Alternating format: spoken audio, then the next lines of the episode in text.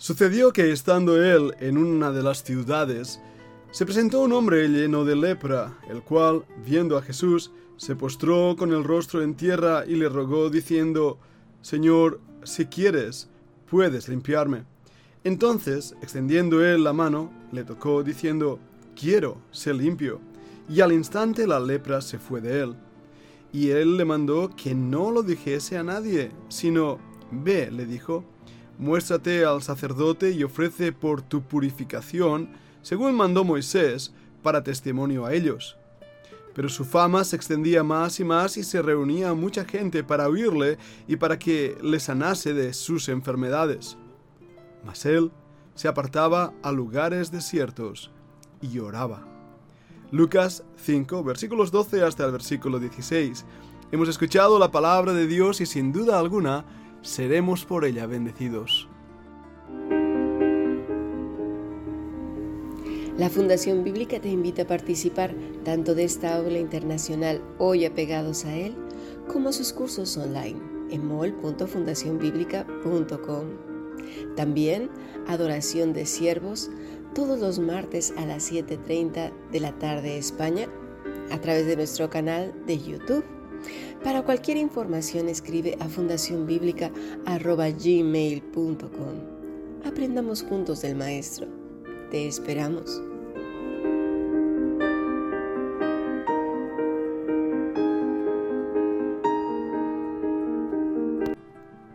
Bueno, empezamos una nueva semana aquí en el aula internacional. Hoy estamos apegados a ti con nuestro deseo, nuestra oración de que esta semana nos acerque aún más al Señor.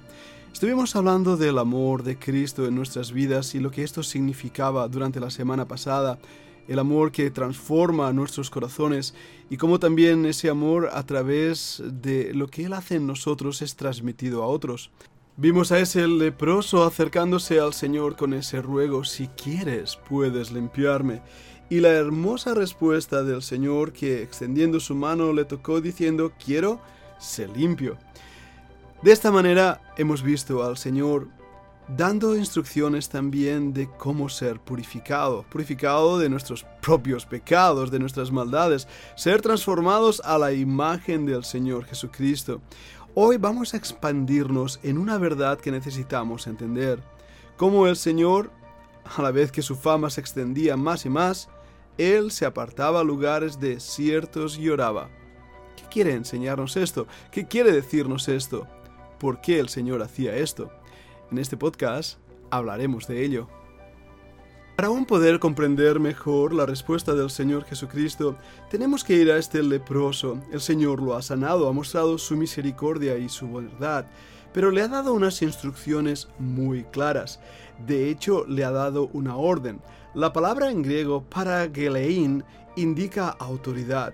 Ahora, hay una constructio variata, como se diría en latín, un cambio en el Evangelio de Lucas comparación con los otros evangelios cuando dice en el versículo 14 que le mandó que no lo dijese a nadie. Ahora, veamos un momento en Marcos 1.43 o Mateo 8.4. Y leemos, entonces le encargó rigurosamente y le despidió luego y le dijo, mira, no digas a nadie nada sino ve, muéstrate al sacerdote y ofrece por tu purificación lo que Moisés mandó para testimonio a ellos. Vayamos también para compararlo al Evangelio de Mateo. Ahí leemos, mira, no lo digas a nadie, sino ve, muéstrate al sacerdote y presenta la ofrenda que ordenó Moisés para testimonio a ellos. Siempre me ha llamado la atención estas palabras. El Señor le dice, hey, no se lo digas a nadie. Y uno se pregunta, ¿pero por qué? ¿Por qué si Dios ha hecho algo extraordinario conmigo? Bueno, déjame decirte algo. Veo dos cosas. La primera es que muchas veces hacemos de nuestros pecados algo más grande que la gracia de Dios.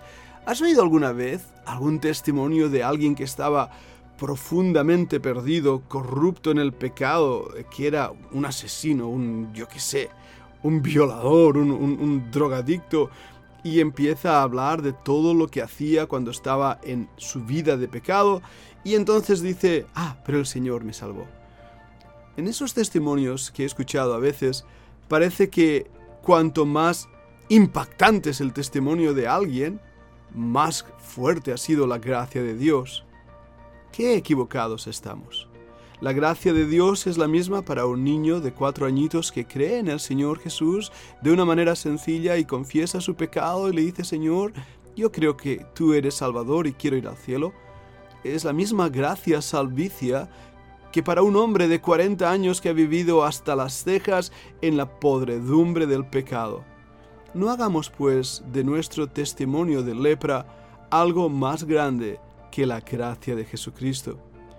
Por otro lado, veo otra enseñanza. Muchas veces hay cosas que Dios hace en nuestras vidas que al compartirlas, la gente no lo va a entender. ¿Cuándo nos daremos cuenta que la multitud no nos acerca a Dios, sino más bien nos aleja? ¿Y no te ha pasado alguna vez de algo hermoso, precioso que Dios ha hecho en tu vida, una bendición, que te ha limpiado de un pecado, te ha dado la victoria? Ha obrado de una manera milagrosa en tu vida y lo compartes con alguien y en vez de animarte te sientes desanimado y como más bien desalentado porque la persona no valora lo que Dios ha hecho. Hay momentos que las bendiciones que Dios te da quedan entre Él y tú.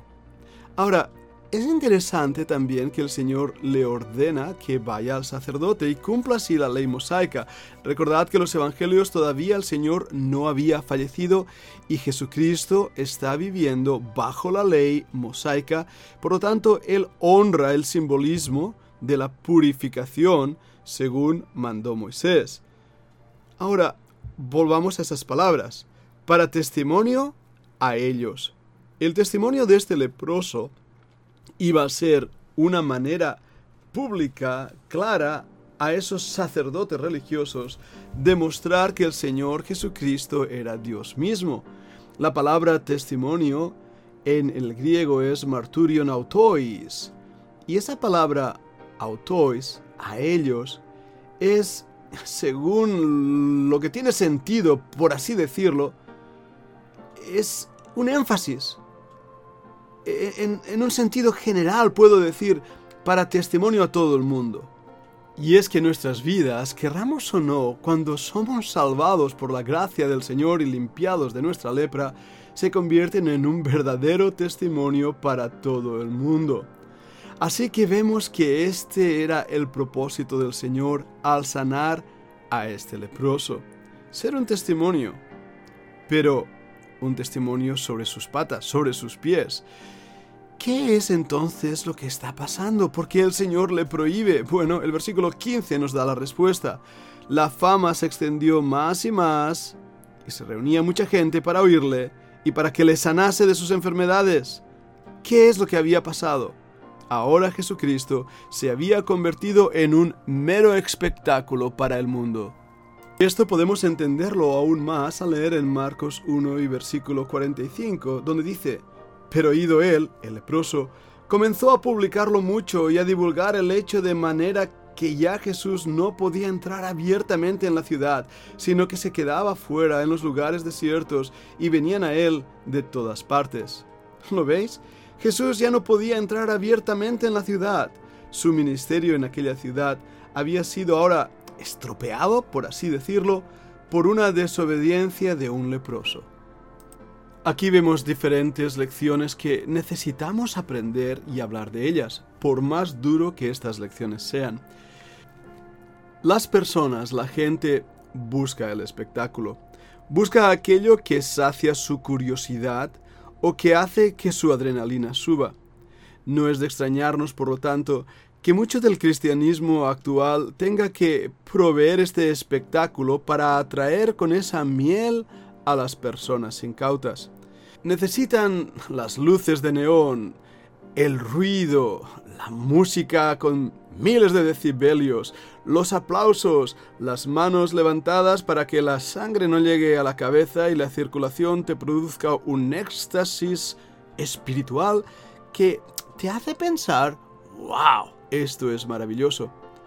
Sin embargo, el apacible silbido de la comunión con Dios queda ahogado en el bramido del espectáculo. y esa comunión con el Señor es reemplazada por el ruido asfixiante de una religión que lo que busca es simplemente eso, ser asombrados por los milagros de Jesucristo. ¿No es así? ¿Cuántas personas no acuden hoy a locales, a centros religiosos con el título de iglesia, buscando ese espectáculo? Sin embargo, cuando les invitas a apartarte y buscar al Señor en el silencio de tu alma, ellos tienen otras cosas más importantes que hacer o urgentes, porque al fin y al cabo, la fanfarria y el ruido no aparecen en esos lugares apartados. No fue así lo que el Señor nos enseñó. Vamos a hablar un poco de esta búsqueda de la comunión con el Señor en ese silbo apacible. Pero para ello, te invito a que escuches la segunda parte de este podcast.